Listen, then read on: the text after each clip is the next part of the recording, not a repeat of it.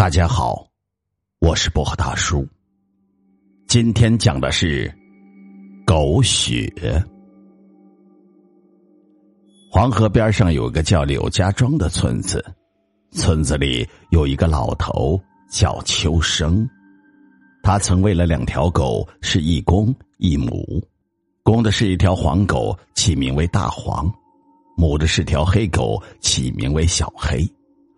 有一天，大黄在野地里误吃了一只中毒的死兔子，结果被毒死了。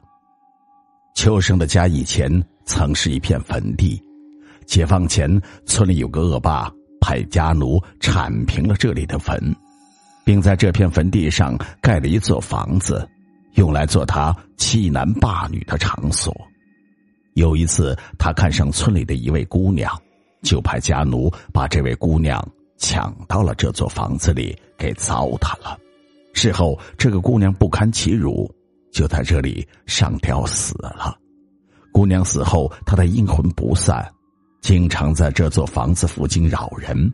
村里很多人在晚上路过这里时，都看到过她的鬼魂。有一天，那个恶霸在离村子不远的一个小镇上的酒馆里喝酒，回来的时候天已经很晚。他来到这座房子的门前时，觉得非常累，就来到房子里歇了一歇。可能是太累了吧，他躺在床上，不知不觉的就睡着了。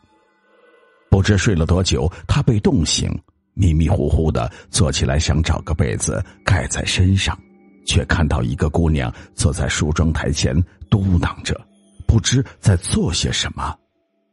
我不是村里最美的姑娘吗？我的脸不是很好看吗？这，他边化妆边说着：“姑娘，你是谁呀？你在做什么？来，来陪我乐乐吧。”他顿时起了淫心，跳下了床，跑到了那个姑娘身边。一把夺过他手里的粉扑，然后用力的把他往床上拽。不要，不要！那个姑娘抬头看向恶霸，恶霸借着月光看见了他的脸。这一看，把恶霸吓得就坐在了地上。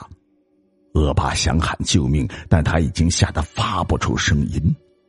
那个姑娘脸色煞白，还透着暗青色。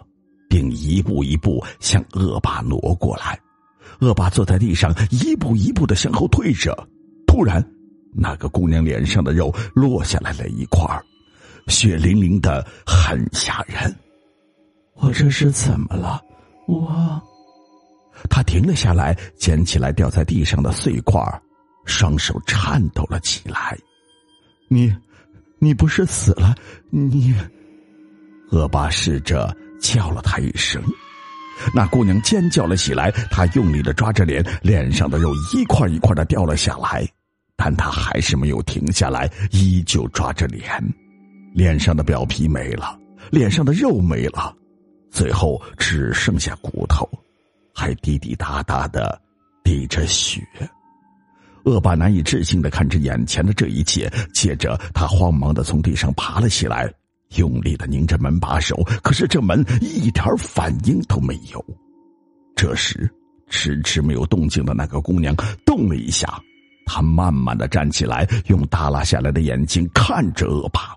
恶霸觉得自己快要崩溃了，他拼命的砸着门，大声的喊着救命，可是没有人听到他的呼喊，就像这里和外面的世界完全隔绝了一样。忽然。那个姑娘抓住了他的胳膊，恶霸只觉得浑身的血液都冲上了大脑，下一个瞬间，他眼前只剩下黑暗。第二天，有一个十分的老头路过了这里，发现恶霸已经躺在屋门口死了，只是他脸上血肉模糊，异常的狰狞。解放后，由于这里经常闹鬼。成了一座没有人敢住的空房子。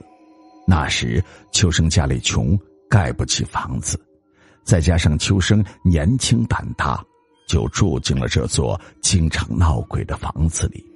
果然，自从秋生住进来这里后，每到半夜里，他总会听到一个女子在院子里的一棵大杨树下哭泣。现在大黄死了，秋生舍不得把它埋了，就扒掉了他的皮，把他的肉煮熟吃掉了，又把他的血盛在了一个盆子里，放到了床的下面，借此来压血。就这样过了几天，有一天半夜里，他睡得正香，突然又被一阵女人的哭泣声给惊醒。很快，他听见小黑对着院子里的一棵大杨树下乱叫，因为那阵哭泣声正是从大杨树下传来。他也不敢朝那个地方看，只是狠狠的朝他吼道：“鬼东西，不要哭了！我这里有大黄的血，喝给你血。”说完这句话，他就听不到那个女人的哭泣声。他知道，那个女人是被大黄的血给吓跑了。从此有大黄的血来压血，他的院子里才没有再闹过鬼。